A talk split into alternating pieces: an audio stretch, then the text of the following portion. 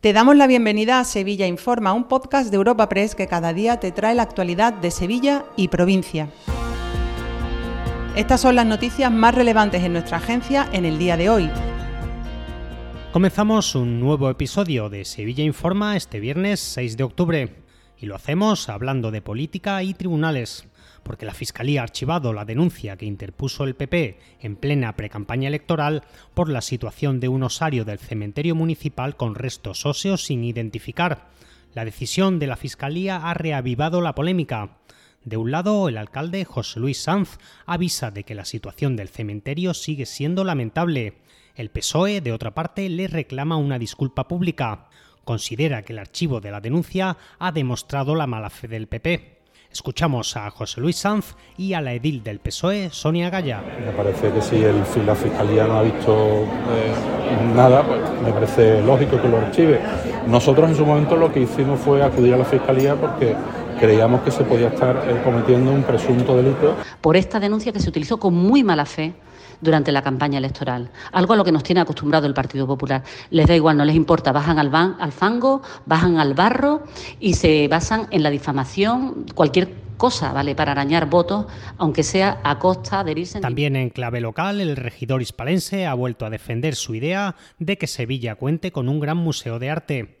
Después de apostar en campaña por el rectorado de la universidad para este proyecto, José Luis Sanz ha matizado su postura y es que aquella propuesta contó con el rechazo del rector de la Hispalense, Miguel Ángel Castro. En una entrevista con Europa Press, el alcalde ha dicho que está abierto a estudiar otros espacios para esta idea. En cualquier caso, insiste en que Sevilla necesita un gran espacio museístico para ampliar su oferta cultural.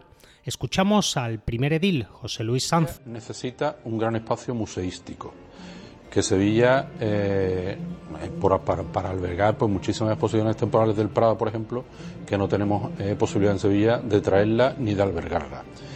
Eh, creo también mm, que ese espacio museístico, ese gran espacio museístico, sería un gran proyecto de la ciudad de Sevilla, un gran proyecto cultural que pondría en valor pues otras zonas de Sevilla, desconcentraría esa masa turística en un solo. Este viernes sigue además la polémica por la subida de tarifas de Masesa.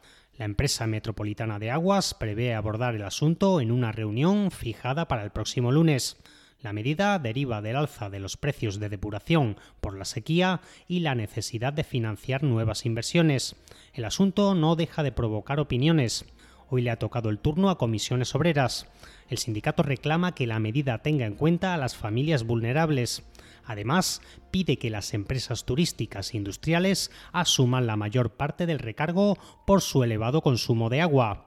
Así lo ha dicho Javier Aristú, secretario de Comisiones Obreras en Sevilla. Si un turista gasta cada día entre tres y cuatro veces más agua que un vecino o vecina de cualquiera de los municipios sevillanos que están en Emasesa, parece lógico que sea a los hoteles y alojamientos turísticos que se están inflando de beneficios gracias al turismo a los que haya que subirles la tarifa convenientemente y no tanto a las familias que en muchos casos lo están pasando mal entre otras cosas porque llenar la cesta de la compra todos sabemos que cuesta mucho más que antes o que están subiendo los tipos de interés de hipoteca. Por tanto, hay que actualizar tarifas, pero con un criterio de justicia social. Además, este viernes no podemos dejar de hablar de cultura porque hoy se celebra la décima edición de la Noche en Blanco. La programación cuenta esta vez con más de 150 actividades nocturnas. Como novedad, la Noche en Blanco incorpora los mercados de Triana y la calle Feria y la Biblioteca Felipe González. Todo un icono del nuevo otoño cultural de Sevilla, que cuenta con no pocos atractivos. Mañana sábado, sin ir más lejos, el actor y director Selu Nieto lleva al Teatro TNT su nueva obra. Se titula Soledad y versa sobre su abuela. Lo cuenta el propio Nieto. Interpretando Soledad, vida y obra de mi abuela, un monólogo tragicómico que he escrito para interpretarme a mí mismo y a mi propia abuela. Juntos, mi abuela y yo, hablamos de salud mental, del acompañamiento y de ese vínculo indestructible que nos une con nuestras abuelas para emocionarnos, reírnos, recordar a nuestras abuelas y sobre todo compartir nuestra soledad. Dos apuntes antes del cierre. La Guardia Civil ha decomisado más de 74 toneladas de aceitunas robadas y hoy ha visitado Sevilla el ingeniero español de la NASA, Carlos García Galán.